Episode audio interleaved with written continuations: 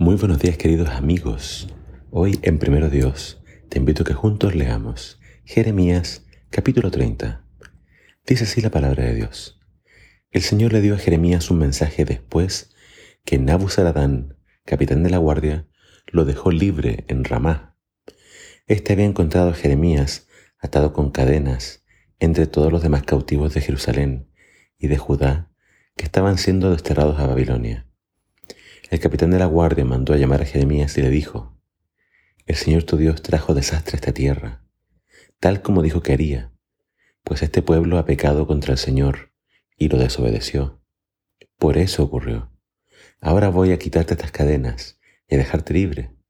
Si quieres venir conmigo a Babilonia, eres bienvenido. Me ocuparé de que seas tratado bien, pero si no quieres venir, puedes quedarte aquí. Toda la tierra está ante ti puedes irte a donde quieras. Si quieres quedarte, regresa a Gedalías, hijo de Aicam y nieto de Safán. Él fue nombrado gobernador de Judá por el rey de Babilonia. Quédate allí con la gente que él gobierna, pero eso depende de ti. Puedes irte a donde quieras. Entonces Nabuzaradán, capitán de la guardia, le dio a Jeremías algo de comida y dinero y lo dejó ir. Entonces Jeremías regresó a Gedalías hijo de Aicam, en Mispa, y vivió en Judá con los pocos que se quedaron en la tierra.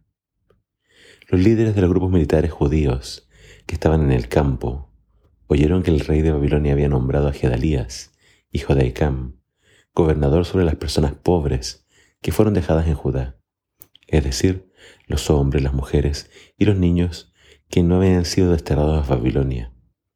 Así que fueron a ver a Gedalías a Mispa el grupo incluía a Ismael, hijo de Netanías, Johanán y Jonatán, hijos de Carea, Seraías, hijo de Tanhumet, los hijos de Fai, el netofatita, Jesanías, hijo del Maacateo, y todos sus hombres.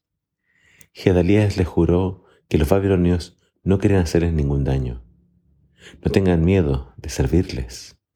Vivan en la tierra y sirvan al rey de Babilonia, y todo les irá bien, les prometió. En cuanto a mí, permaneceré en Mispa para representarlos a ustedes ante los babilonios, cuando vengan a reunirse con nosotros. establezcanse las ciudades que han tomado y viven de la tierra. Cosechen las uvas, los frutos de verano y los olivos, y almacénenlos. Cuando los judíos que se encontraban en Moab, Amón, Edom y en los otros países cercanos oyeron que el rey de Babilonia había dejado un puñado de gente en Judá y que Gedalías era el gobernador, comenzaron a regresar a Judá de lugares donde habían huido. Se detuvieron en Mizpa para encontrarse con Gedalías y luego se fueron a los campos de Judá para recoger una gran cosecha de uvas y de otros cultivos. Poco tiempo después, Johanán, hijo de Carea, y los otros líderes militares fueron a ver a Gedalías en Mizpa. Le dijeron, ¿sabías que Baalis, rey de Amón, ha enviado a Ismael, hijo de Netanías, para asesinarte? Pero Gedalías se negó a creerles.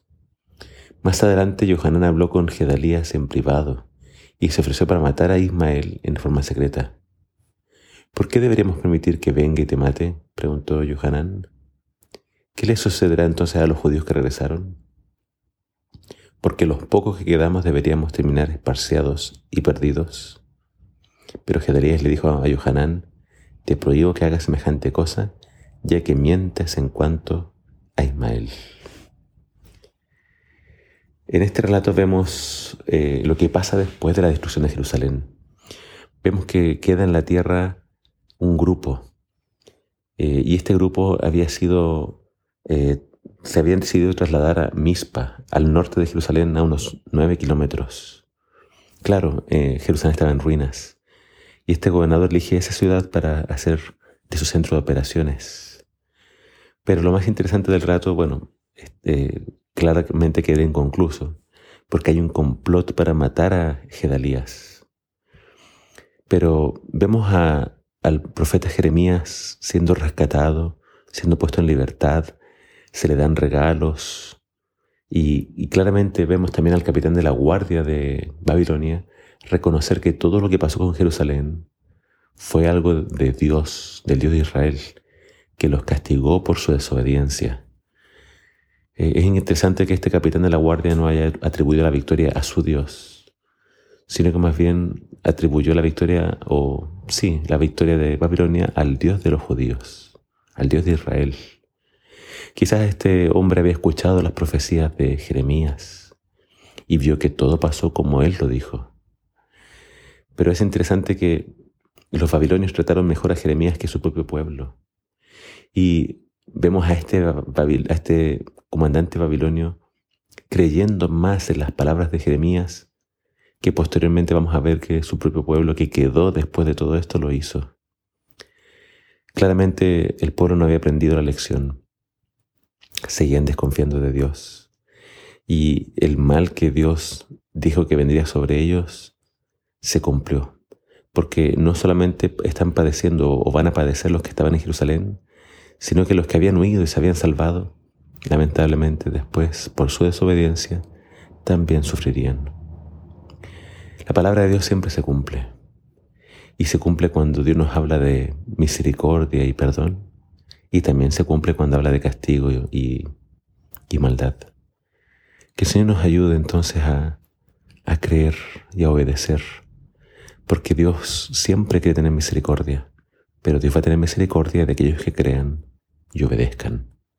Que el Señor te bendiga.